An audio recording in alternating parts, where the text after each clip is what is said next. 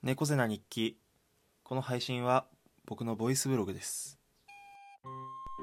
8月13日。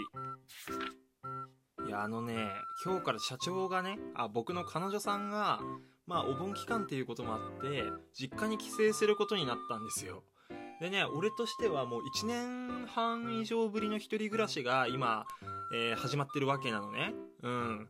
でねこんなこと言ったらなんか「はあリア充自慢ですか？何ですか猫背さん結局そういうことなんですか？えー、何ですか？彼女さんを自慢したいだけですか?」ってねこう思う人もいるかもしれないんですけどまあその批判を恐れずに今から言わせてもらうとあのもうねもうめちゃくちゃ寂しいです。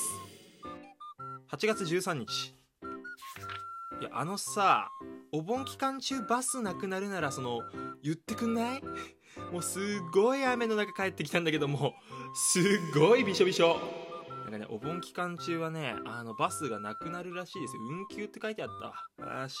うん見落としてたな。うん見落としてた。あいにくのずぶ濡れ。うん。でもう日記は今日遅れてるし本当に今日はもうベリーナーバス。本当にそう。ありがとう。8月13日。昨日僕の YouTube チャンネルの方でねホラーゲームの実況を撮りましたよ。撮りました。いやめちゃくちゃ怖かったの。なんつうのかなどうなんて説明していいか分かんないんだけどまあ家からこう脱出するみたいなさホラーゲームだったの。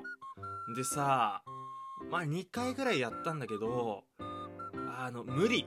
あのベッドの下から全然出れない。いやもうね俺もうホラーゲームしばらくやりたくないなと思った。本当に怖かった。